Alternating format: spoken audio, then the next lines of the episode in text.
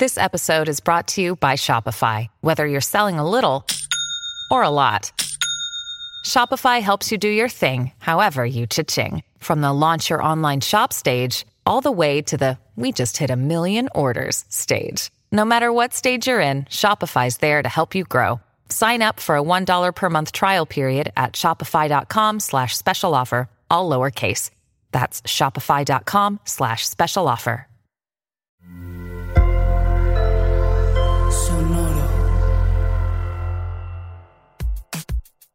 Hello, hoy vamos a hablar de un tema increíble que es la vida extraterrestre, cómo se busca, qué es encontrado, qué hubo, si hay o no hay. Pero ¿quiénes vamos? Nosotras somos Mandarax, un podcast que se hace en colaboración con Sonoro y que pueden encontrar en cualquier plataforma de streaming de su preferencia. Además de que nos pueden encontrar también en nuestro Patreon, que es patreon.com diagonal Mandarax. Ahí, además de los contenidos tradicionales de Mandarax, encontrarán contenido extra, bonos de varios tipos, un canal de comunicación directo con nosotras, un montón de cosas bien padres. Así que visiten patreon.com diagonal Mandarax para saber más. Y Pueden buscarnos en nuestras redes sociales. El Instagram de Mandarax es arroba las Mandarax, el Twitter es Mandarax y en Facebook estamos como Mandarax, lo explica todo. Yo soy arroba Leos en Twitter y arroba Robot en Instagram y en TikTok. Yo soy arroba alita-emo en Twitter. Y pues a ver, ¿de qué vamos a hablar hoy? Primero, todo empezó con dos chavos. Ay, no. en una conferencia de ciencias sobre extraterrestres. Donde estaba Carl Sagan y un señor muy loco llamado John Lilly que trabajaba con delfines. Del que vamos a hablar en el bonus para Patreons. Vamos a hablar de los biomarcadores, es decir, de gases o cosas que se ven con telescopios que podrían estar diciendo que algún planeta tiene vida, donde está el chismazo de la fosfina que el año pasado se encontró en Venus y que hasta ahora no se ha descartado ni confirmado, lo siento, que sea vida extraterrestre. También vamos a hablar de señales de radio y lo que estas podrían significar, porque de repente se detectan unas que sugieren ser muy locas. Hay una muy padre que se llama Wow. Ah, y vamos a hablar de nuestro objeto celestial favorito, después de los que están en el sistema solar, que también les tenemos mucho aprecio, que es Oumuamua. Oumuamua, que es un objeto que un astrofísico súper importante llamado Avi Loeb dice la única explicación posible es que sea un objeto hecho por una civilización extraterrestre.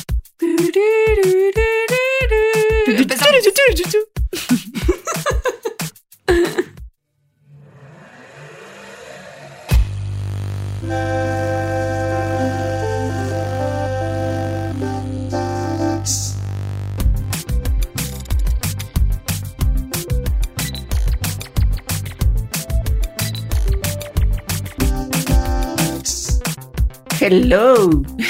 ¿Cómo están? Bienvenidos a un episodio más de Mandarax. Un episodio, yo creo que va a estar muy loco.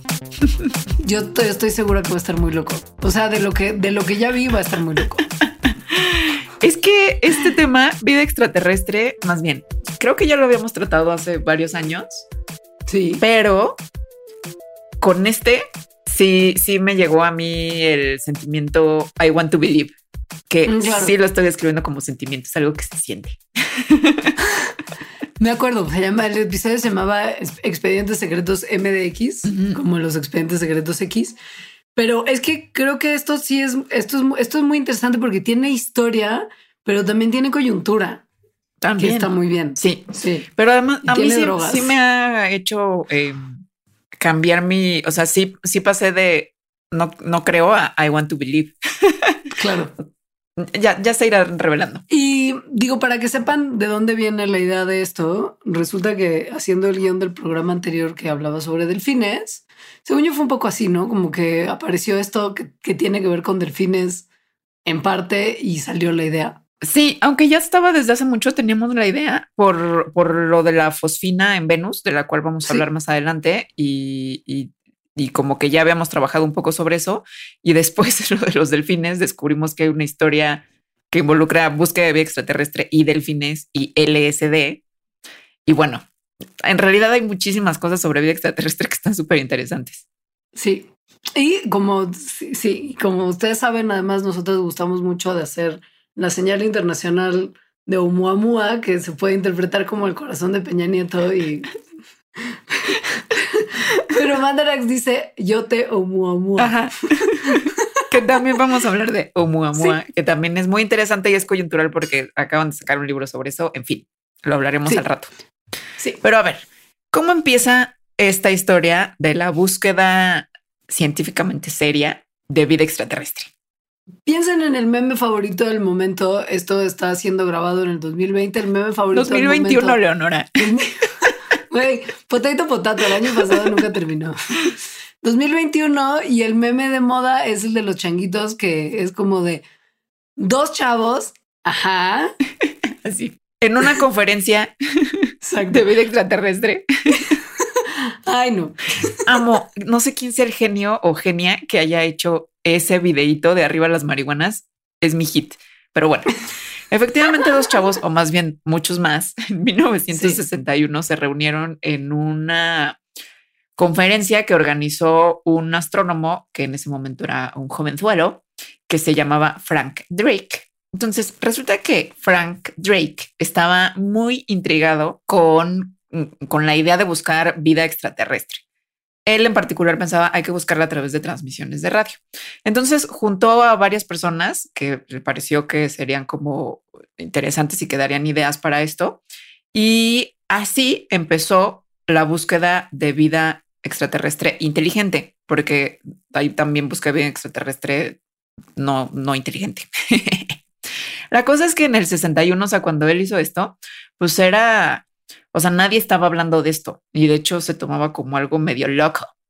Eh, aún así, no logró reunir a estas personas y entre las personas que reunió, bueno, había de muchos, no había astrónomos, químicos, biólogos, ingenieros. Estaba Carl Sagan, ni más ni menos. Oumuamua para Carl Sagan. Oumuamua para Carl Sagan, sí. Y estaba otro que se llamaba John Lilly, que es el que trabajaba con delfines. Y vamos a hablar más tarde de él. Para Patreons. Los que no son Patreons, desafortunadamente, hoy no se van a enterar de quién es John Lilly y por qué él hizo cosas muy locas. Sí. Pero, pero bueno, entonces eh, empezaron así. De aquí sale la famosa ecuación de Drake, que la gente clavada tal vez la conozca porque es, pues sí, medio famosa. Es una fórmula matemática para calcular la probabilidad de encontrar civilizaciones extraterrestres, o sea, vida extraterrestre, que se basa en ciertos supuestos, los cuales no les vamos a contar exactamente, pero es, por ejemplo, cuántas estrellas hay en el universo, cuántos sistemas planetarios alrededor de estrellas hay, cuántos de estos planetas son similares a la Tierra, en cuántos de ellos podría tener vida, ta, ta, ta, ta, ta, ta, ta, ta. Este, y entonces eso calcula cuántas civilizaciones extraterrestres podría haber ahí, y el resultado hasta ahora es que muchísimas. Ahora, Drake no hizo esa ecuación nomás como por los LOLs para averiguar, para satisfacer su curiosidad científica, como haciendo esta, este cálculo de saber qué, qué, cu cuánto me sale, sino que en realidad estaba como muy objetivamente tratando de evaluar qué tan inteligente sería y qué tanto valdría la pena dedicar tiempo de telescopio, porque el tiempo de telescopio, del tipo de telescopios que se necesitarían para lograr encontrar rastros de vida extraterrestre, digamos que hay una lista de espera de mucha gente para usar el telescopio y es caro. Entonces era como de, a ver, si yo voy a pedir tiempo y dinero para esto, ¿qué tanto tiene sentido hacerlo y qué tanto no? Y pues la realidad es que él no necesariamente logró encontrar la respuesta a ello porque pasó casi más de 30 como años. un tercio de siglo. Sí. Ajá, en que, en que empezaron a poder meter números a la ecuación. O sea, él la trazó en un hipotético, pero él no pudo como meter valores en el momento. Porque no tenía mucha información realmente de cuántos planetas había, ¿no? Cuántos sistemas planetarios había orbitando estrellas similares a la Tierra, etcétera. Topen que hasta 1995 se detectó el primer planeta que orbitaba una estrella similar al Sol fuera de nuestro sistema solar. De ahí que sí, después de ese primer descubrimiento empezó a haber muchos otros. El año siguiente se encontró un segundo planeta extrasolar, después un tercero y después... Hoy en día los astrónomos han confirmado en, en el vecindario de 2000 exoplanetas, que es así como se llaman, porque son externos a nuestro sistema solar. Y hay muchísimos, o sea, al día de hoy, eso, se han encontrado eh, cientos y además se calcula que de las estrellas que se parecen al Sol, un quinto tienen planetas que se parecen a la Tierra. Entonces, eso va dando información para que la ecuación de Drake cada vez tenga números de que la probabilidad de que exista una civilización extraterrestre inteligente, pues es alta. Estadísticamente hablando, se calcula que el planeta similar a la Tierra con una estrella similar al Sol que podría quizá tener condiciones similares para algo que podría parecerse a la vida como la conocemos, podría estar nada más como a 12 años luz de nosotros, que es literal como la puerta, a la, o sea, cósmicamente son nuestros vecinos. Eh, y eso no es todo, amigos. No, sino, sino que últimamente quienes están, pues los astrobiólogos que están en la búsqueda de estos planetas en donde podría haber vida, se han dado cuenta. los cazadores de planetas. cazadores de vida. Cazadores de vida. se han dado cuenta de que, em, de que limitarse a encontrar estrellas que se parezcan al Sol, pues no, no es necesario sino que, por ejemplo, el 80% de las estrellas en nuestro sistema, digo, en nuestra galaxia, en la, en, en la Vía Láctea, son pequeños, son medio fríos, bueno, no, o sea, no es que sean fríos, ¿no? Pero más fríos que el Sol. Eh, son como estrellas enanas. Y si algún planeta estuviera orbitando alrededor de una estrella de este tipo a la distancia correcta, o sea, más cerca de lo que la Tierra está al Sol, pues entonces tendría las condiciones similares en temperatura a la que tenemos en la Tierra y por lo tanto podría ser un lugar donde podremos encontrar vida. Así que hay más aún. Y todavía si le sumas que también han estado pensando que ni siquiera tienen que ser los planetas parecidos a la Tierra del mismo tamaño que la Tierra y, y, están estableciendo como el tamaño plausible para el desarrollo de vida entre una masa terrestre y cinco masas terrestres, que sería lo ideal. Todavía aumenta muchísimo más la cantidad de planetas que podrían estar orbitando estrellas con las condiciones como correctas para poder albergar vida. La respuesta ahorita a la ecuación de Drake está entre, eh, o sea, en que hay entre mil y cien millones de lugares de planetas en el universo donde podríamos encontrar vida extraterrestre inteligente. Eso es muy bonito como panorama, pero está, o sea, dos años luz, sí, podemos ir a pedirles una tacita de azúcar en términos cósmicos, pero en realidad es como de wow, como que uno piensa en la tecnología disponible y es como de, Uf, una, una, una que no es astro, que no es astrobióloga ni astrofísica, dice como, qué loco, ¿cómo pueden llegar tan lejos para detectar rastros de vida? O sea, ¿qué será lo que tienen que tomar en cuenta para, pues para darse, pues como para ver si sí hay o hubo en algún momento algo que se asemeja a la vida como la conocemos en el planeta?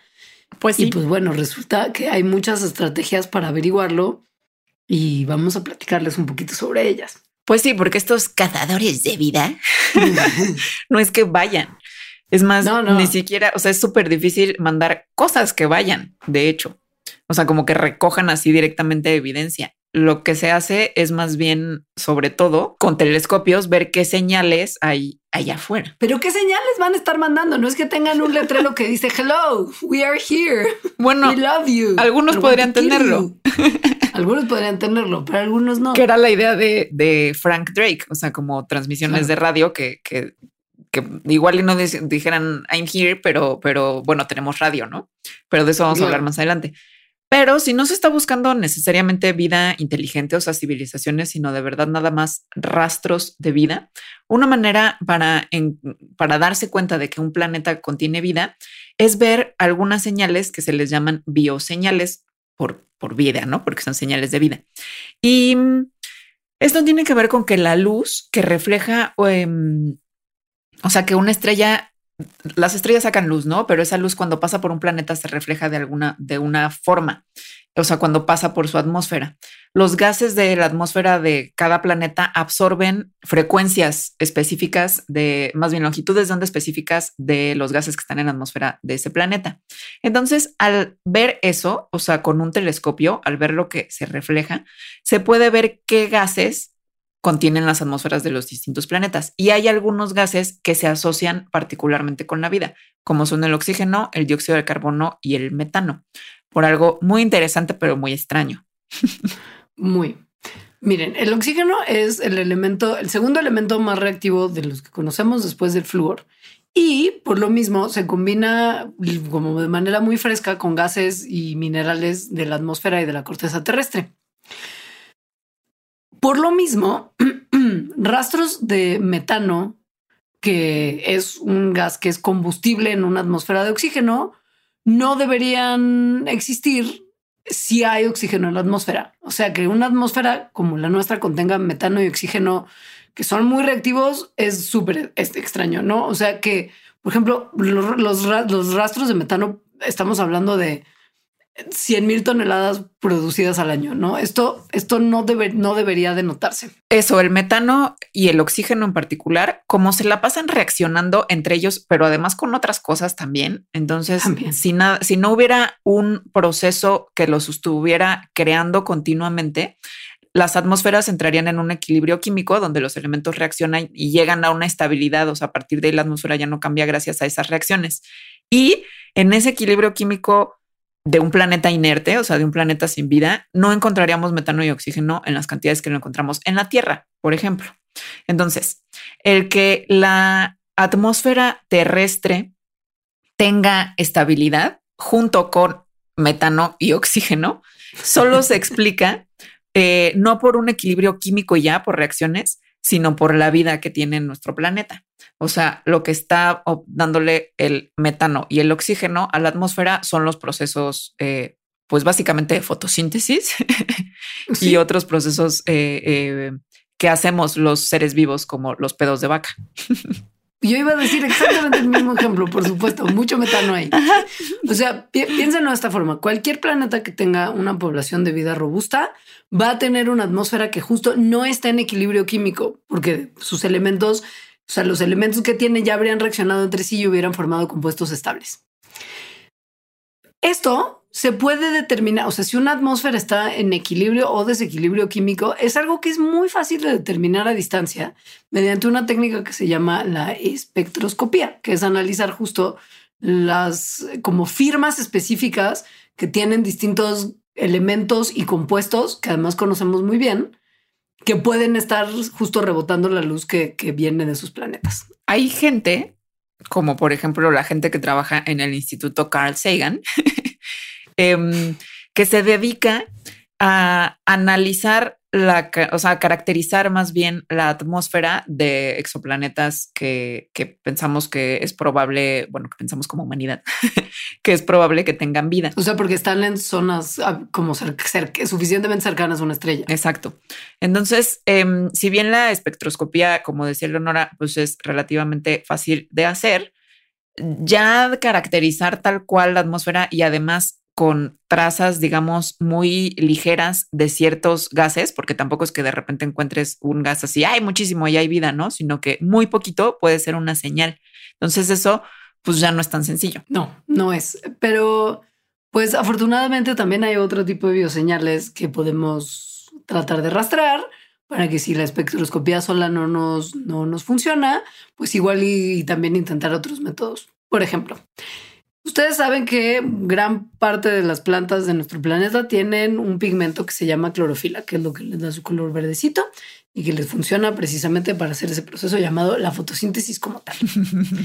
la clorofila tiene la particularidad de que refleja un tipo de luz que está muy cerca de la parte del espectro visible, bueno, más bien del espectro luminoso que está cercano al infrarrojo, que ya justo no es visible. Es invisible al ojo humano, pero hemos desarrollado telescopios que sí logran detectar el espectro infrarrojo. Entonces, si apuntas tu telescopio con posibilidad de detectar infrarrojo a un planeta y encuentras el, reflejo que podría estar dando la clorofirma, la clorofila, perdón, es que pues igual y estás viendo un bosque extraterrestre. Que se parecería mucho a la Tierra. La, pues la cosa es que, pues, a ver si, si, si de por sí no hemos encontrado vida de ningún tipo, buscar vida que se parezca así a plantas terrestres, pues también está difícil. Y eso lo sabe la gente pero, que lo estudia. Claro, por supuesto. y por eso se dedican a caracterizar el espectro que, o sea, cómo se vería el espectro de un planeta que estuviera habitado no por plantas, sino por otro tipo de organismos. Entonces han caracterizado esto por, o sea, de 137 microorganismos. Algunos Em, que habitan en la Tierra en condiciones súper extremas, porque justo esa es una de las cosas que hacen. Dicen, a ver, si un planeta fuera súper, súper seco, ¿qué tipo de vida podremos encontrar ahí? Entonces van a un desierto de aquí súper, súper seco, el de Atacama, y ven, ah, pues si hay vida y es de este tipo. Ok, entonces, ¿cómo sería un planeta lleno de ese tipo de vida? ¿Qué espectro luminoso tendríamos que ver en un telescopio? Ah, pues este. Lo que entonces están buscando hacer es como realizar una suerte de catálogo que pueda darle a estos cazadores de vida un, un espectro completo de microorganismos terrestres y cómo se verían desde lejos. Y entonces, hipotéticamente, los astrónomos pueden comparar el espectro de estos organismos que ya conocemos en este catálogo y compararlo con lo que se está viendo en otros planetas. Ahorita pensé como medio tristes a los cazadores de vida, porque pues no han cazado nada. No, no. No, muchos y muchos ya nos han dejado sin, sin en realidad haber logrado. O sea, es de esos científicos que pues toda su vida estuvieron buscando lo que no encontraron y es duro. Sí. Ahora, acabamos de revelar un spoiler muy grande de este programa, es que no, no se ha encontrado vida extraterrestre tal cual, pero cosas muy interesantes que nos pueden hablar de eso. claro. siento que, que, un poco la gente que escucha Mandarax ya, ya, ya se hubiera enterado si sí hubiéramos encontrado como un rastro de vida. Pues sí. Porque todo el mundo hubiera hablado de eso en su momento, como con lo de Venus, a lo que llegaremos. Sí. Igual y ya, ese spoiler, ya, ya medio lo veían venir.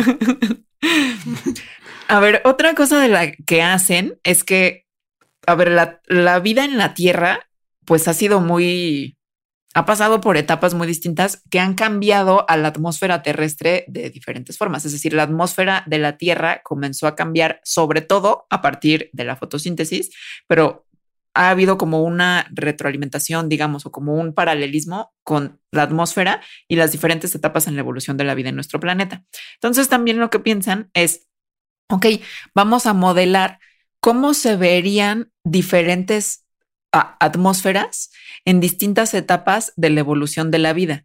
Porque pues ahorita sí que padre, hay muchas plantas, pero las plantas no evolucionaron, o sea, hasta miles de millones de años después de que hubiera emergido la vida. Se habría visto la atmósfera terrestre distinta. Entonces, esto lo hacen, em, tienen diferentes modelos para diferentes etapas de la evolución de la vida en la Tierra y por lo tanto de cómo habrían sido las atmósferas, ¿no? Desde una Tierra, digamos, antes de la vida prebiótica hasta ahorita, en, en el presente, para entonces poder comparar esos diferentes Em, modelos con lo que se están encontrando allá afuera. De hecho, tienen cinco modelos. El primero es la Tierra de hace este, 3.9 billones de años, que es la Tierra prebiótica, que estaba mil cargada la atmósfera de dióxido de carbono, o sea, cubierta la Tierra. Después, un segundo modelo si es un planeta que está libre de oxígeno, que correspondería a nuestra Tierra hace 3.5 billones de años. Y los otros tres modelos es como ya con oxígeno, pero que va desde el punto 2%, que fue como la primera partecita de oxígeno que hubo, a los niveles modernos, que son 21% de oxígeno en la atmósfera. Porque esto es todo lo que hay. La atmósfera es principalmente nitrógeno. Sí, pero además acuérdense es que esto es padrísimo porque el oxígeno que hay en la atmósfera justo se debe a la vida. O sea, se empezó a acumular. Pues y acumular, acumular hasta estar en 21% por, sí, por la fotosíntesis, que uno de sus subproductos, o sea, su desecho es el oxígeno. Caquita de bacteria. mira, qué bonita manera de ponerlo. Romance, adiós. O sea, todas las canciones que son el aire que respiro, bla, bla, bla, canceladas. Caquita de cianobacteria. Uno, uno, uno va siempre a pensar en desecho de bacteria. Sí. Y de, y de, y de, y de planta. Sí, y de planta, pero sobre todo de cianobacteria. en esto de la búsqueda de los biomarcadores y por lo que mencionábamos hace rato de que probablemente los fandarax que escuchan y son críticos y están pendientes de lo que pasa en el mundo de la ciencia, pues hace bien poquito tiempo hubo un happening que fue muy loco y muy emocionante para todos los que lo estábamos viendo desde afuera y me imagino que para los que lo vieron desde adentro todavía más, porque se encontró una firma muy una como una bioseñal muy interesante en un planeta que ya se había tirado como medio por perdido en el término de la búsqueda de la vida, porque su atmósfera es un infierno. O sea, infierno literal. Sí. Es como lo que, lo que la gente que cree en el infierno cree que es el infierno es básicamente la atmósfera de Venus. Sí, esta, esta, esta historia me encanta. Entonces, a ver, el biomarcador o la bioseñal más obvia para buscar vida de los cazadores de vida es el oxígeno. Em, porque como es tan reactivo como ya dijimos, si se encuentra evidencia de que hay acumulación de oxígeno en alguna atmósfera, pues eso es muy sospechoso de que hay algo vivo que lo está eh, produciendo. Oxígeno más metano es más sospechoso aún, porque como también ya dijimos, esos dos gases reaccionan mutuamente y se destruyen mutuamente. Entonces, se deberían estar formando continuamente para poder estar en la atmósfera. Pero también, como ya dijimos, la vida en otros planetas no necesariamente tendría que ser igual a la de la vida en la Tierra. Es decir, no tendría por qué estar basada en fotosíntesis. Si, si hay algunos requerimientos, digamos, básicos como energía, nutrientes y un medio líquido, esos tres es lo que se piensa que es lo necesario para que la vida pueda evolucionar de manera de que pueda producir bioseñales que podamos ver, es decir, diferentes gases. La clave entonces en esto es encontrar qué gases son los biomarcadores, o sea, qué gases son los que solo podrían estar si hay vida formándolo y en qué cantidad tendrían que estar, porque tendrían que estar en exceso. 14 de septiembre 2020. Científicos utilizando un conjunto de telescopios espectacular que es el telescopio de Atacama en Chile, pero también otro telescopio que es el James Clerk Maxwell en Hawái, encontraron una sustancia en la atmósfera de Venus, como a 55 kilómetros arriba de la superficie de ese planeta, encontraron una sustancia que se llama fosfina. Em, resulta que estaban mandando señales de radio y lo que mostraron las señales de radio que estaban mandando ese planeta es que la luz estaba siendo absorbida a las longitudes de onda milimétricas que corresponden a una concentración de fosfina de 20 partes por billón en la atmósfera. Eso fue como de, mm, ok, la fosfina, para empezar, es importante avisar que es, es un, un gas que producen microbios en nuestro planeta que viven sin oxígeno. Pero sí es un gas que en la Tierra asociamos con ser un gas producto de algún proceso de seres vivos. O sea, no es un gas que solamente ocurre por, los LOLs. O sea, es un gas que encontramos como subproducto de actividad de vida. Fue como, wow, ¿qué? Un gas que es su producto de actividad de vida en Venus que habíamos dado por muerto en la búsqueda de vida desde hace siglos. ¿Qué demonios podría estar señalando esto? Pues vida. pues eso fue lo que todo el mundo pensó. Exacto. A ver, ¿por qué, ¿por qué todo el mundo pensó que era vida? Bueno, porque efectivamente para la fosfina en la Tierra y, de las maneras en que los científicos explican cómo se puede formar es únicamente por microorganismos o por algunos procesos geológicos como muy exóticos dentro del vulcanismo que se descartaban de Venus por, por los procesos geológicos que se conocen de ese planeta. Em, en la Tierra, estos microorganismos que producen fosfina, también se le dice fosfano, pero según yo es mucho más bonito decirle fosfina. Muchísimo más. Eh, estos microorganismos que producen fosfina viven en los intestinos de, por ejemplo, nosotros, de vacas, en, las heces fecales de algunos animales, eh, en, unos, en unos gusanos de ventilas hidrotermales. La cosa es que por la composición de la atmósfera de Venus, eh, la fosfina tendría que ser, eh, tendría que destruirse en esta, en esta atmósfera que es súper ácida. Súper Sin embargo, como se encontró 20 partes por millón, que es muy poquito, pero, pero ese poquito tendría que destruirse. O sea, igual it's something, como dice el meme. Entonces, lo que decían, tendría que, tiene que existir un mecanismo en Venus que esté echando fosfina a su atmósfera, porque hay una que se destruye y otra que no, ¿no? Que es la que nos estamos encontrando. Eso entonces tendría que deberse a producción biológica, o sea, de vida, o algún proceso que no conocemos y que por lo que conocemos de Venus pensamos que es muy poco probable que exista. O sea, vida.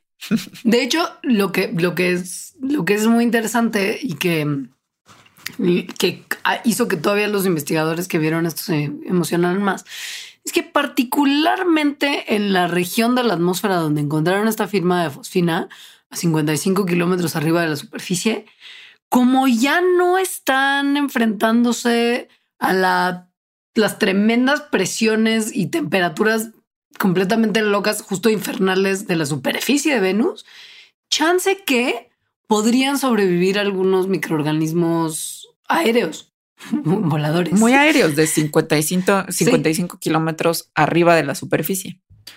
Entonces todo esto estaba muy bien y la gente que se lo había encontrado estaba muy contenta porque vida en otro planeta. Sobre todo en ese, o sea, no era como, pues en Marte se habían encontrado rastros, o que sea como de que quizá en algún momento hubo agua, o sea, como que había más posibilidades en otros, pero Venus, Venus no. Sin embargo, muchas, o sea, mm, esto fue solo una observación que en realidad no ha sido confirmado otra vez. Es decir, el dato por no esta, esta en las gráficas que se ve como una línea de absorción de la longitud de onda de la fosfina, se la encontraron como un dato de muchos. O sea, si se lo hubieran encontrado muchas veces, digamos, si, si se pudiera replicar, ya sea por ese mismo equipo de investigación o por otros, pues sería evidencia más robusta. Pero no ha sido así. O sea, hasta ahora no nadie ha podido replicar el resultado. ¿Qué pasa entonces? Hay gente que dice que igual y no era fosfina, sino que nada más era ruido. O sea, un error. metiendo en, en la lectura o una falsa lectura de fosfina que se podría explicar por dióxido de azufre, que es una sustancia que sí, bueno, un, compuesto que sí se conoce que está en la atmósfera de Venus y, que, que, estuviera dando una como pues una fake señal de fosfina.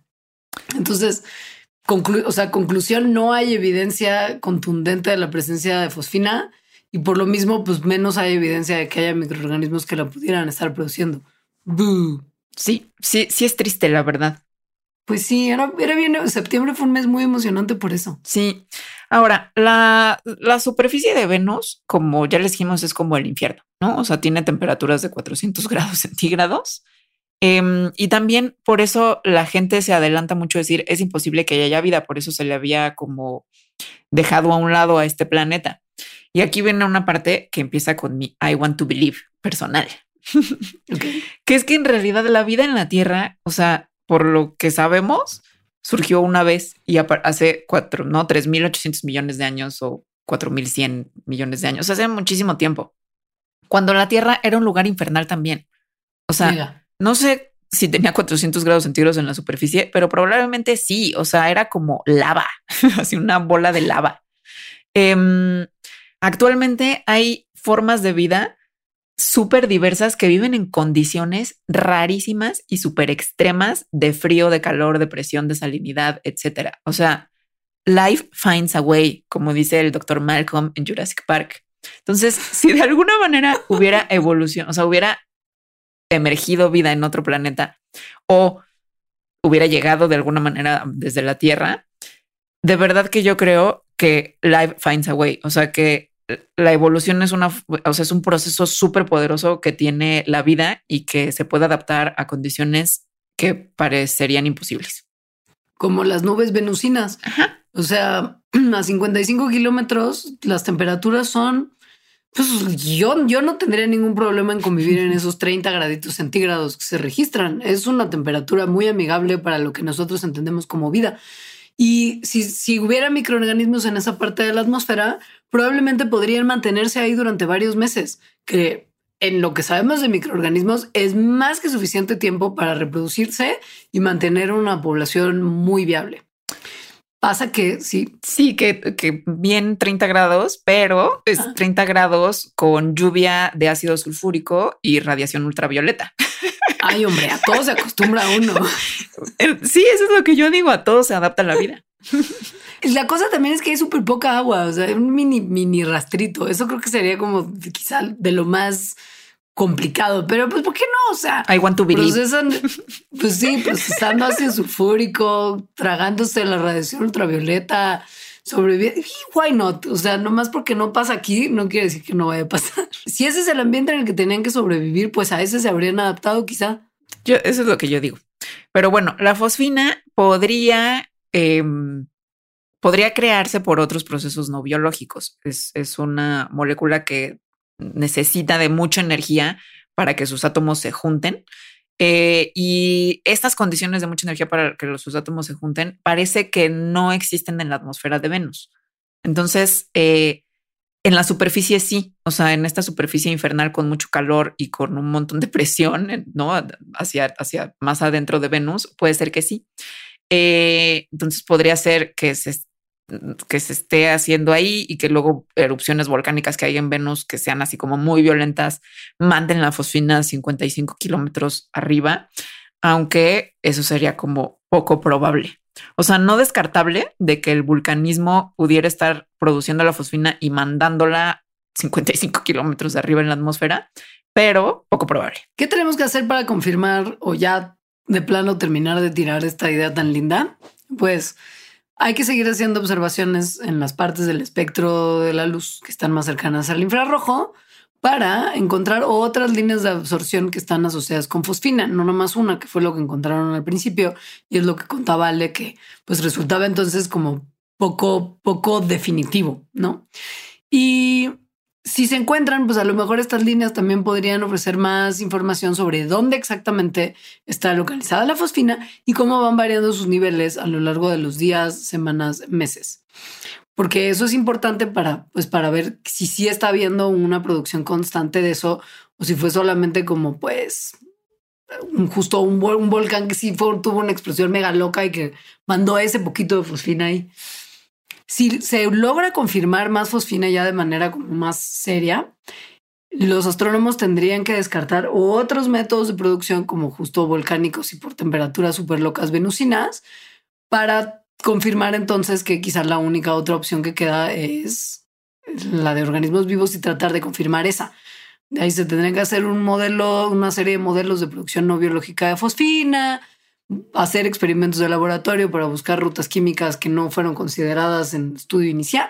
O sea, es una chamba larguísima la que se tiene que hacer. O sea, para nada. No sé si se vaya. Para nada se ha confirmado vida en Venus, ni desconfirmado. O sea, eso no pasó. No. Solo hubo ese experimento que fue muy interesante y nos emocionó todo. Sí. Pero ¿qué tal Marte? Marte. Marte es como el favorito, ¿no? Para encontrar vida extraterrestre. Desde hace mucho, ¿no? Desde los marcianos. Es el, es el favorito en general, ¿no? O sea, siento que la Tierra tiene un favor y se llama Marte. Porque a Marte duele. Ay. Ya sé, sé dónde está la salida. Con permiso. Marte. En Marte, no sé por qué antes habría sido un favor, o sea, como de que los marcianos llegaron ya y llegaron bailando chichacha. Pero en las últimas décadas ha sido un favorito porque se han encontrado algunas bioseñales o parece que se han encontrado algunas bioseñales o biomarcas, como el metano. En la Tierra, el metano, el 90% del metano se produce por organismos vivos como los pedos de vaca. Y se han encontrado como, como rastrillos, como, como soplidos de metano en el hemisferio norte de Marte. Obviamente, entonces esto despierta un montón de interés porque tiene el potencial de que su origen, como el origen del metano en la Tierra, pues sea biológico. Sin embargo, hay otras explicaciones que no necesariamente, o sea, que no son que sea biológico. Pero eso no deja que no deja, o sea, no deja de ser lo interesante. ¿eh? A ver, piensen en esto. El metano, como lo platicamos, es muy reactivo, pero además se rompe muy fácilmente cuando hay radiación ultravioleta. Y mm, según lo que entendemos de la atmósfera de Marte y lo que entendemos del metano, pues la idea de que, por ejemplo, si hubiese habido vida hace justo 4.5 billones de años cuando se formaron los planetas, se, hubiera formado metano y se hubiera mantenido en la atmósfera de Marte hasta, bueno, o en Marte hasta ahora y apenas lo estuviéramos notando, es muy poco probable porque la vida química del metano es como entre 300 y 600 años, que en tiempo geológico es nada, un parpadeo. O sea, el metano que estamos viendo hoy no pudo haber sido producido cuando se formaron los planetas. Tiene que haber algo más que explique la presencia de metano ahí. Por eso es interesante. Si es vida o no. Porque sí, una posibilidad de su origen biológico, como yo. Pues sí, en realidad sí, de vida muy extraña, pero, pero igual y no tanto, porque en la Tierra hay vida así, por ejemplo. Eh, en a dos a tres kilómetros abajo de la superficie terrestre, en un lugar en Sudáfrica, se encontraron microorganismos. Entonces, ahí viviendo sí, abajo, cool. enterrados dos a tres kilómetros de abajo, güey, muy enterrados. Según yo se encontraron hace poco porque estaban buscando no sé qué con un hielo unos a mucho más, o sea, como en como en el Polo Norte o algo así. En fin, o sea, hay vida a muchos kilómetros bajo la kilómetros bajo la superficie de la Tierra. Y entonces esto lleva a la gente a pensar, bueno, si en la Tierra hay vida a kilómetros bajo la superficie, ¿por qué en otros planetas no? Como Marte. Pues sí, ¿por qué no podría haber unos organismos metanógenos que, que, producen el metano por su metabolismo viviendo ahí debajo del permafrost marciano? O sea, why not? Sí, sí, sí, dos posibilidades. Uno, microorganismos que sí se extinguieron hace un montón de tiempo y que vivían como sí, no, no en la superficie y produjeron metano y este se quedó congelado en la superficie de Marte cuando este estaba tratando de salir y como las temperaturas y presiones cerca de la superficie pueden cambiar, a lo mejor esa parte de hielo que tenía el metano se derritió y ahora lo estamos empezando a detectar. Opción B, todavía hay organismos súper resistentes productores de metano viviendo en alguna parte debajo del permafrost de Marte. La explicación aburrida alternativa es que el metano tiene origen geológico, no relacionado con ningún proceso de la vida. Podría ser. Perdón. Podría ser, por ejemplo, producido por la oxidación de hierro, que es algo que ocurre también aquí en la Tierra en, en, lugares como muy calientes o en volcanes que están activos. Em, este, o sea, el metano podría haber quedado atrapado de forma eh, eh, en el hielo o como, o como encapsulado, de manera que estos procesos geológicos no tendrían necesariamente que estar ocurriendo ahorita, sino podrían haber ocurrido igual hace millones de años y ahorita estarse liberando ese metano antiguo. No like, aun cuando uno de los procesos con lo que se explica quizá la producción no biológica del metano tiene un nombre padrísimo que se llama serpentinización. o sea, me encanta el nombre, pero es padrísimo. no, es, no es tan emocionante. Básicamente la serpentinización es un proceso metamórfico que involucra calor, agua y cambios de presión, que ocurre cuando un mineral que está presente en Marte, que se llama la olivina, reacciona con agua, formando otro mineral que se llama serpentina, que también me parece padrísimo, en presencia de dióxido de carbono y otros catalizadores. Entonces, cuando hay unos catalizadores en particular, este hidrógeno se combina con el carbono para formar metano. Y en Marte, pues tristemente hay todos los elementos para que este proceso pudiera explicar esto. Hay la olivina como tal, dióxido de carbono, hay los catalizadores, pero el factor se necesita agua líquida para que esto ocurra. Es lo que, lo que hace que esto, pues igual no sea tan, tan obvio tampoco. Ahora, sí podría haber ventilas como justo hidrotermales debajo de la superficie de Marte que estuvieran dando el metano también, y bueno, lo necesario para el metano y agua líquida, pues sí podría ser, pero tampoco nos consta. Es que es difícil saber cosas de otros planetas, muy difícil. Pues sí. La noticia, digamos, interesante es que se han encontrado estas como fumarolas de repente de metano eh, varias veces en 2003, en 2006, en varias regiones en Marte. Em, en esas mismas regiones en las que se han visto estas fumarolas, hay datos que sugieren que en algún momento de Marte hubo agua, agua líquida por ahí. Entonces, esto, o sea, estas dos cosas juntas, pues sugiere que probablemente estas áreas eran un lugar en donde pudo haber florecido la vida, pero al mismo tiempo también sugiere que podrían haber sido un lugar donde la formación geológica de metano pudo haber sido posible. Es decir, como que la evidencia da pie a no descartar ninguna de las dos hipótesis. Exacto. Sigue siendo ambiguo, amigos. Pero está madre porque no se descarta. Por eso I want to believe. Vamos a dejar la parte de las biofirmas pues, ya de una vez descansar, porque vamos a entrar ya a la parte del programa que es mucho más a la contacto. ¿Quieres hacer una pequeña pausa en este momento para ello? Sí. Ahora volvemos. Patreon.com Diagonal Mandarax. Suscríbete desde un dólar al mes para acceder a contenido exclusivo, agradecimientos en los programas y beneficios extra muy misteriosos que pronto les compartiremos. Patreon.com diagonal mandarax. Llegamos con una parte, no sé si es más o menos emocionante. Yo creo que para algunas personas puede ser más emocionante porque es como vida extraterrestre que directamente se está tratando de comunicar con nosotros. No, igual y no tratando, pero evidencias directas.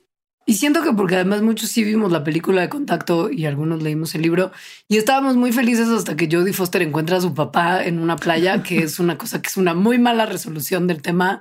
Ahí sí, ahí sí fallaron Carl Sagan, fallaste. No podía ser así mil, mil, mil por ciento aciertos. O sea, algo, algo, le, algo le iba a fallar. Lo estamos haciendo para que te sientas cómoda. No quiero verlos a ustedes en realidad. Güey, no tiene ningún sentido. Pero bueno, Aunque creo que, creo que la lógica no nada más era para que te sientas cómoda, sino para que sea algo que puedas reconocer. Que eso sí me parece una pregunta interesante, que buscamos vida y no podemos hacerlo de otra forma más que de una manera en que sea reconocible para nosotros. Y, y creo que ni siquiera nos podemos imaginar una forma que no fuera reconocible, porque entonces ya la reconoceríamos. Sí, creo que hay una cosa en la que el cerebro no puede producir imágenes nuevas que no tengan alguna referencia que tienen la, en, o sea, algo que haya visto o algo que haya en su, en su imaginario inmediato. Sí, y aquí no nada más es como una forma, sino, o sea, como una imagen, sino una forma de vida. Pero bueno, después de esta reunión a la que Frank Drake convocó a mucha gente, eh, es que se empieza, o sea, sí convenció a mucha gente de que se, de que se buscara vida extraterrestre por inteligente a través de transmisiones de radio. Y entonces, en ese momento es que se empieza en muchos lugares del mundo a buscar señales de radio que vengan de otros lugares del espacio exterior para ver si son señales de radio que nos podrían decir que hay vida extraterrestre. Porque hay muchas señales de radio que se producen naturalmente. O sea, estamos buscando señales de radio, o está, desde entonces estamos buscando señales de radio que se vieran más o menos como las transmisiones que nosotros usamos para comunicarnos, que es en un rango muy acotado de frecuencias de radio. O sea, no es como cualquier onda de radio que esté por ahí. Sí, nos sirve. También estas señales de radio de vida extraterrestre tendrían que tener una característica que es que parece como que se están, como que se están yendo. Eh, esto de que parece como que se están yendo, que se están alejando, indica que la fuente de la que vienen se está moviendo, o sea, ya sea hacia la Tierra o lejos de la Tierra. Como Mero Simpson cuando está atrapado en el monorriel y grita y cada vez que pasa nada más ah, exacto. se va alejando el grito así. Es excelente ejemplo, sí. Gracias.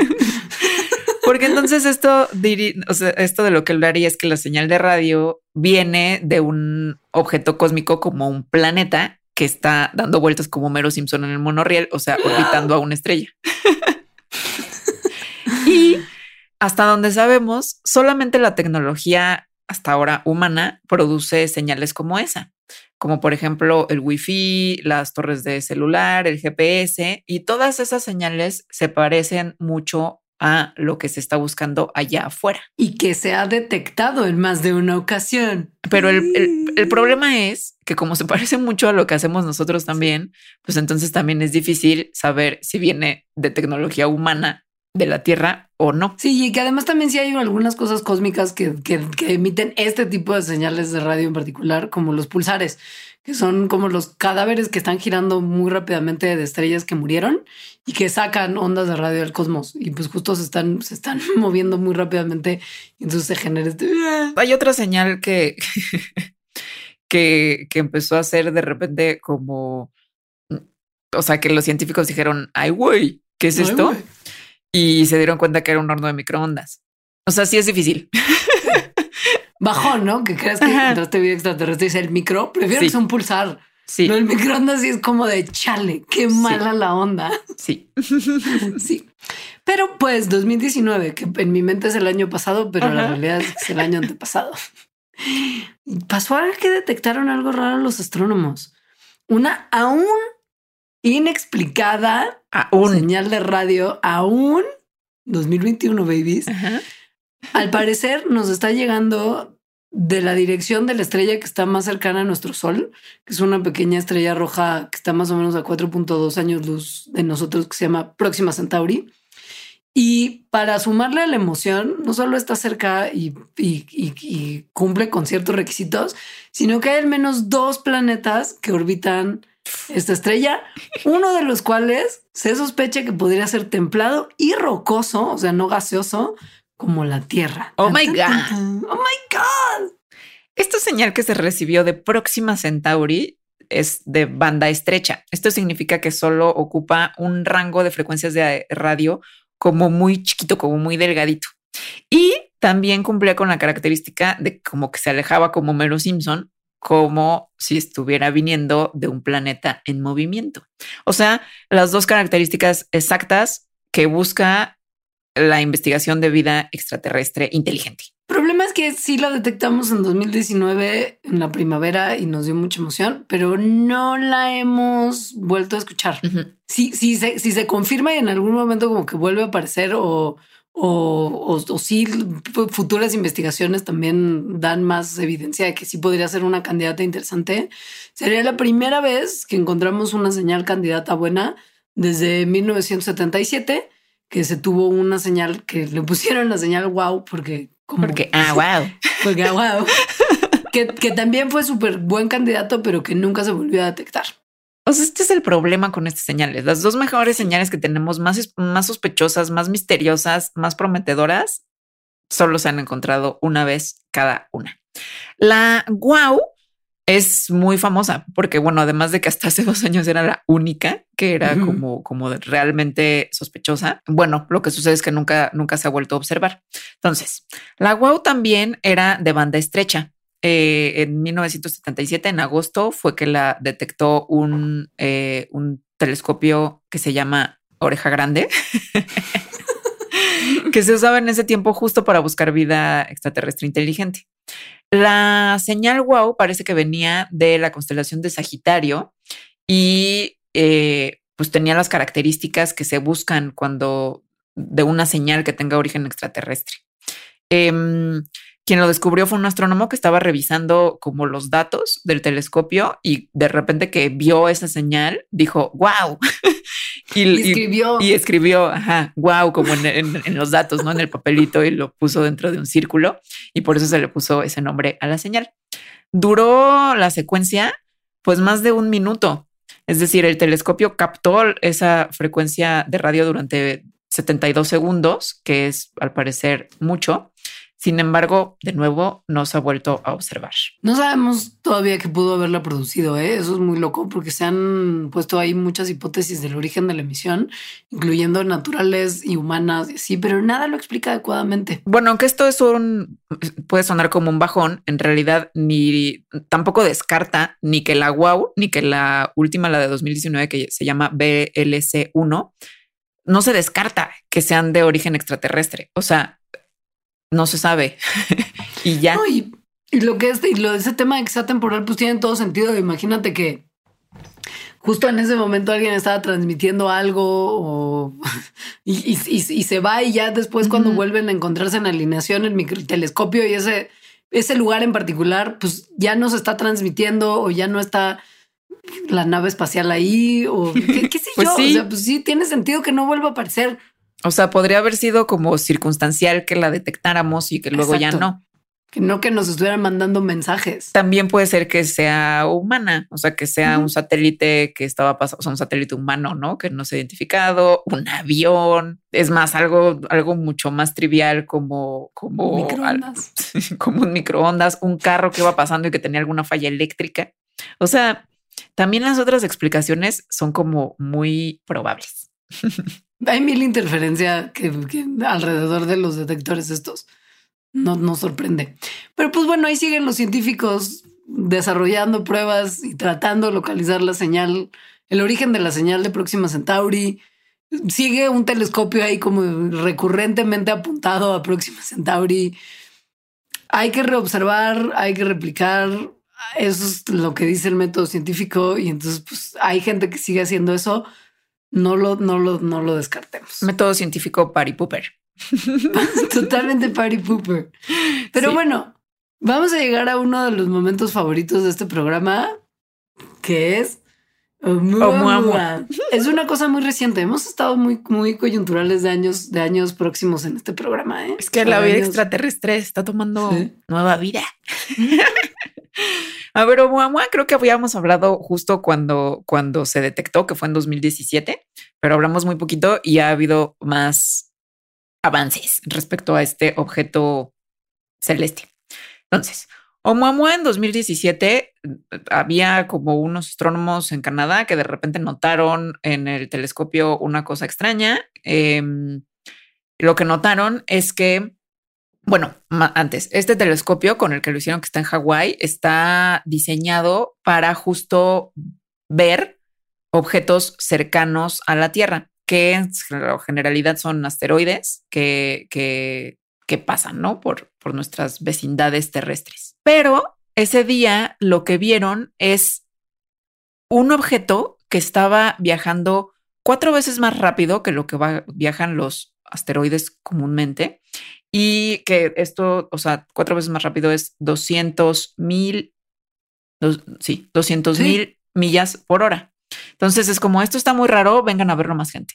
Entonces fue a verlo más gente y vieron cosas más raras. Por ejemplo, que era muy brillante, tan brillante y tan rápido que dijeron esto es algo, un tipo de cosa que no sabemos qué es porque nunca hemos visto algo parecido. Le pusieron como objeto interestelar, que es algo súper vago. y que estaba eh, eh, como muy lejos en el sistema solar, pasando por el sistema solar. Además de lo brillante que era, mucho, 10 veces más reflectivo que, o sea, que refleja 10 veces más que cualquier piedra que estamos normalmente acostumbrados a detectar desde nuestro planeta, nuestro sistema solar, también tiene una forma muy chistosa, que es como un, como piensen en un puro o en un hot cake que mide 100 metros. O sea, como, como en esa forma larga. Por eso hacemos el corazón o muamua como una especie de, de cosa aplastada y larga que no es, no es ninguna forma que asociemos normalmente ni con asteroides ni con cometas. Mismo caso con la brillantez. Lo, lo loco de lo brillante que, que, también fue una cosa que mucha gente dijo, uy, pues es que es tan brillante como si fuera metal, pero metal además como pulidito. O sea, sí era muy brillante. Muy brillante. y además, cuando pasaba alrededor del sol, el objeto aceleraba mucho más de lo que se esperaba ver a raíz del campo gravitacional del Sol. O sea, los campos gravitacionales de objetos muy grandes suelen influenciar la velocidad de los objetos que están volando a su alrededor, pero este se movía mucho más rápido de lo que el Sol solito pudiera explorar. Como si algo lo estuviera propulsando. Entonces, hay, hay otros objetos interestelares que tienen una cosa que los propulsa, que son los cometas, que de repente se aceleran más o sea, como si fueran un cohete, por los gases que se les están evaporando y les dan como ese, ¿no? O sea, que, se muevan más rápido. Em, sin embargo, eh, al observar a Oumuamua, que es como se le puso a este objeto, no parecía tener ningún indicio de que tuviera como estos gases evaporándose que lo estuvieran propulsando. Porque dejan señal, o sea, como cuando... Como la colita pues del cometa. Como, ajá, exacto. Sí. Y además, los telescopios a los que lo apuntaron, que son telescopios especializados para encontrar evidencia de los subproductos que dejan estas colitas, como por ejemplo vapor de agua o polvo, no detectaron nada de eso. Para contribuir a la rareza, Oumuamua se desvió cerca de un punto uno por ciento sin que nada fuerza natural pudiera explicar esta desviación. O sea, la gravedad solar, que se estuviera desgasificando, que se hubiera roto, es una desviación importante. O sea, si esto fuera un cometa, significaría nada más y nada menos que una décima parte del objeto tendría que haberse evaporado para modificar así su rumbo. Y pues no se veía nada de eso. Entonces, ¿qué era Oumuamua? Pues justo no había como una explicación. O sea, porque este movimiento raro, eh, que fuera tan brillante, su forma extrañísima, pues al parecer no podía ser explicada ni porque hubiera eh, chocado con otro objeto, ni porque tuviera una interacción con la gravedad del Sol o con el viento solar. Em, hay algunas personas que dijeron que era como un cometa miniatura y que por lo tanto no se le había visto la colita de cometa porque y además que tenía una composición química inusual, sin decir pues, cuál, ¿no? O cuál es la evidencia de eso. Em, otro grupo dijo que Oumuamua estaba hecho de hidrógeno congelado Em, que es como una variación del mini cometa, es decir, que fuera como un mini cometa de hidrógeno congelado, eh, lo cual podría explicar su forma extraña. Eh, porque si viniera, o sea, si como se piensa, viene de un lugar muy, muy lejano, cuando habría llegado al sistema solar, pues mucho de su, de cuerpecillo de hidrógeno congelado se habría derretido. Entonces habría quedado, pues como cuando se derrite un hielo en el pavimento, ¿no? Como un como un hot cake. es que hubo un señor que, dijo, no, todas estas explicaciones no tienen ningún sentido. Hay una explicación que es la única plausible, o por lo menos la más plausible, y, yo sé perfecto cuál es y voy a describirla en detalle. Esta persona que lo, que lo escribió es un astrofísico de Harvard, no es así Juan Pérez que está escribiendo para una revista de esas que venden en, puesto de periódicos sobre aliens. No, no. O sea, Avi Loeb, astrofísico de Harvard. no solo astrofísico de Harvard, o sea, es como uno de los astrofísicos más importantes actualmente. Así en general, pues. Él dijo, Oumuamua no se comporta como se debería de comportar un objeto interestelar porque no es un objeto interestelar. Es el trabajo de una civilización extraterrestre. ¡Pum! ¡Pum! Publicó un, paper cargado de ecuaciones en el Astrophysical Journal Letters. O sea, no fue como de nada más de, de, sí, yo esto es lo que pienso. No. O sea, hizo matemáticas. Pues este, esta es la evidencia. O sea, no la evidencia basada en en los datos que tenemos de Oumuamua, sobre todo en esa aceleración que tuvo de repente. Porque lo que él decía, o sea, lo que él dice y sigue diciendo, y publicó este año un libro que justo se llama Extraterrestrial sobre esto, es que se descarta, o sea, que se descartó muy rápidamente en el caso de Oumuamua su origen artificial, es decir, por vida extraterrestre, nada más porque es loco pensar que fuera por vida extraterrestre pero que las otras explicaciones, como la del mini cometa, la de que estaba hecho de hidrógeno eh, congelado, no tenían ningún dato que las apoyara, eran únicamente ideas, tal cual. En cambio, lo del extraterrestre, con todas sus ecuaciones y la probabilidad y no sé qué, es como, bueno, es una hipótesis muy loca y probablemente poco probable, pero en realidad es la única hipótesis basada en datos que tenemos. ¿Qué es lo que encuentran como evidencia? Dicen sus, sus eh, sus cálculos y, teorizaciones, que la aceleración esta que tuvo, que fue muy loca, que no se puede explicar por la gravedad del Sol ni por nada, la explicación más económica, que se cree que de repente las explicaciones justo más simples suelen ser las correctas, es que el objeto no era un objeto como un pedazo de algo que estuviera flotando, sino que había sido manufacturado, que podía ser el equivalente alienígena como de un coche abandonado que estuviera ahí nada más flotando en el espacio como basura espacial, o bien directo, que podría ser una sonda completamente operacional que hubiera sido mandada a nuestro sistema solar para hacer una labor de reconocimiento.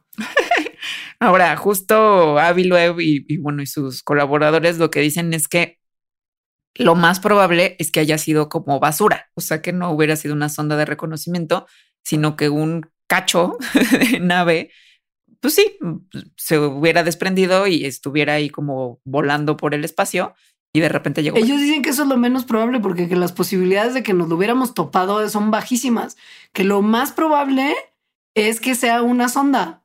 Oh my God, es verdad. Sí, sí, sí, sí. No, pues por eso la comunidad científica se le vino encima. Porque no era nomás es manufacturado y es basura y nos lo topamos. No, es alguien lo mandó a propósito para espiarnos. O sea, y ahí fue donde todo el mundo fue como de no what's. Sí, entonces se le fueron muy encima y por eso escribió su libro, según yo. Sí, obvio, pues sí.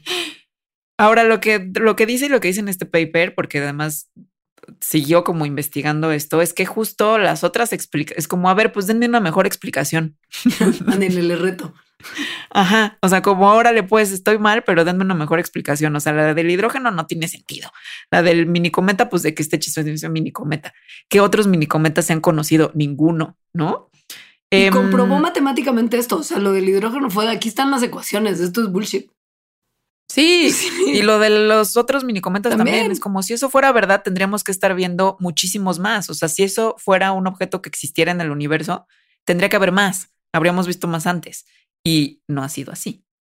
Entonces, según él, pues sí, la única manera, la única explicación razonable de la aceleración extraña de Oumuamua, eh, dado que no tenemos evidencia alguna de que tuviera una colita como de cometa, o sea, de que estuviera sacando gases, es asumir que el objeto, o sea, que Oumuamua estaba siendo movido por radiación solar, es decir, fotones que estaban rebotando en su superficie.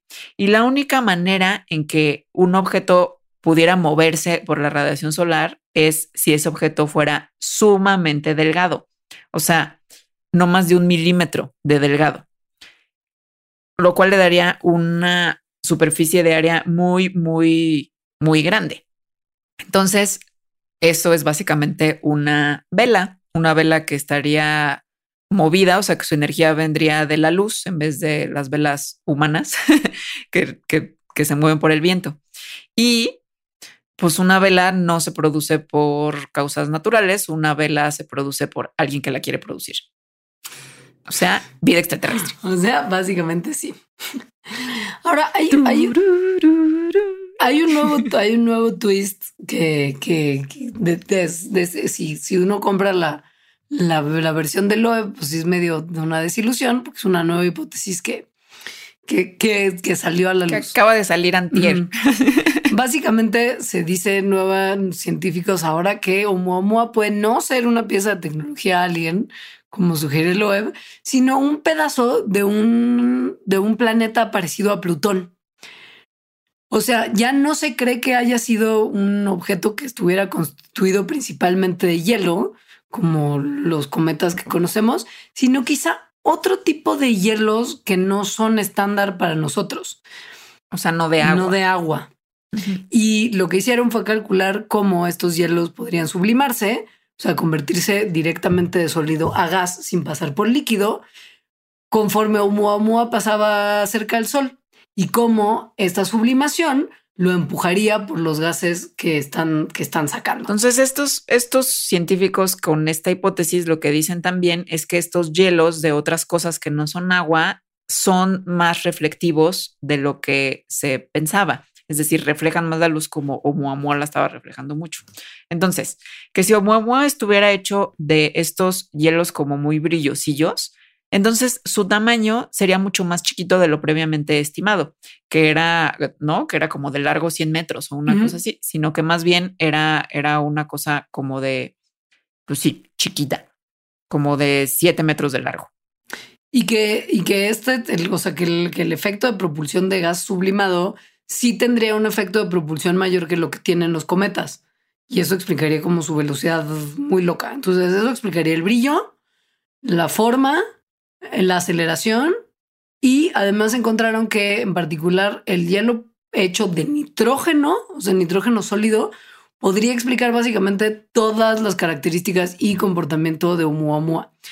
Y además es algo que ya se ha visto en superficies cósmicas, como en la superficie de Plutón y de Tritón que lo que sugiere es que este visitante interestelar podría estar compuesto del mismo material. Ahora, la cosa, eh, más bien, si esto es así, o sea, si, si tienen razón y Oumuamua está hecho de este hielo de brillosillo que se desprendió de un planeta similar a Plutón, quiere decir que hay un planeta que no conocemos eh, que está más allá de Plutón. Claro. que de, que de algún lugar así tuvo que haber venido. un exoplutón. Ajá. Ahora, la cosa mm, que dice Avi Loeb, no, no es que Avi Loeb sea un loco y que diga, ok, sí, ya hay vida extraterrestre y hay que buscar y por qué nos querían espiar, sino más bien dice, tendríamos que dar chance a que este tipo de hipótesis fueran investigables en la ciencia, sobre todo porque es una hipótesis que está basada en evidencia empírica. O sea, ese es todo su rollo. A ver, ahí está la evidencia. No es un, en ese sentido, no es que sea una hipótesis eh, digamos, pseudocientífica o de charlatanes. Sin embargo, hay como mucha resistencia, es lo que él dice, por investigar este tipo de cosas, a pesar de que, como dice nuestro amigo Memo, ahí está la evidencia. Pues sí. Y de eso se trata su libro. Ahora, esto, esto, esto nuevo pues, también tiene, pues sí tiene cosas que, que parecen respaldar que quizá Oumuamua sí es este pedazo de algo como nitrógeno sólido sí, sí, lo que se cree es que quizá Oumuamua no era plano, como es, como es cuando lo vimos, cuando por primera vez entró al sistema solar, pero que la luz del sol lo fue erosionando, como medio derritiendo, hasta dejarlo como en una astillita chiquita comparado con lo que era originalmente, que, probablemente tenía 95% más de masa antes de que nosotros lo viéramos. Y lo que dicen los investigadores que proponen esto es que lo mismo debería de pasar con cometas de hielo hecho de agua, pero que pasa a un nivel mucho menor, porque el agua, el hielo de agua se sublima mucho más lento que el nitrógeno, que el hielo de nitrógeno. Y pues eso, entonces tampoco se descarta. No. I want to believe. Pero pues todo es muy interesante porque sigue, o sea, sigue habiendo mucha discusión y se está haciendo mucho, como se está teniendo mucha reflexión de muchas cosas alrededor de esto y eso siempre es muy interesante. Y eso es todo por hoy, amiguitos. A menos que sean Patreons y les vamos a contar sobre delfines extraterrestres y LSD. Este es un gran momento para hacerse Patreon.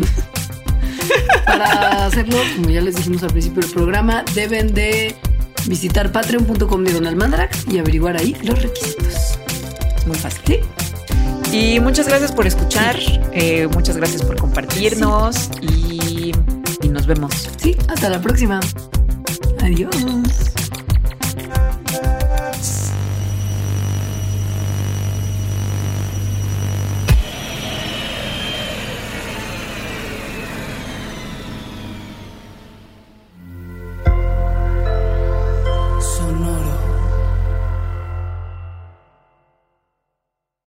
Top Expansión Tecnología. Gadgets. Lanzamientos, reportajes y el negocio de las tecnológicas. En 10 años, el metaverso aportará 5% al PIB de Latinoamérica. Internet ha representado muchos cambios para el mundo y la religión no se ha escapado de ello. Los mexicanos cada vez tenemos casas más tecnológicas. Todo en menos de 5 minutos. Top Expansión Tecnología. Xbox tiene una nueva multa. Adam Mosseri, director de Instagram. Top Expansión Tecnología. De lunes a viernes, a partir de las 6 de la mañana. Lucky Land Casino asking people what's the weirdest place you've gotten lucky? Lucky? In line at the deli, I guess? Aha, in my dentist's office. More than once, actually. Do I have to say? Yes, you do. In the car before my kids' PTA meeting. Really? Yes. Excuse me, what's the weirdest place you've gotten lucky? I never win and tell. Well, there you have it. You can get lucky anywhere playing at LuckyLandSlots.com. Play for free right now. Are you feeling lucky? No purchase necessary. Void where prohibited by law. 18 plus. Terms and conditions apply. See website for details.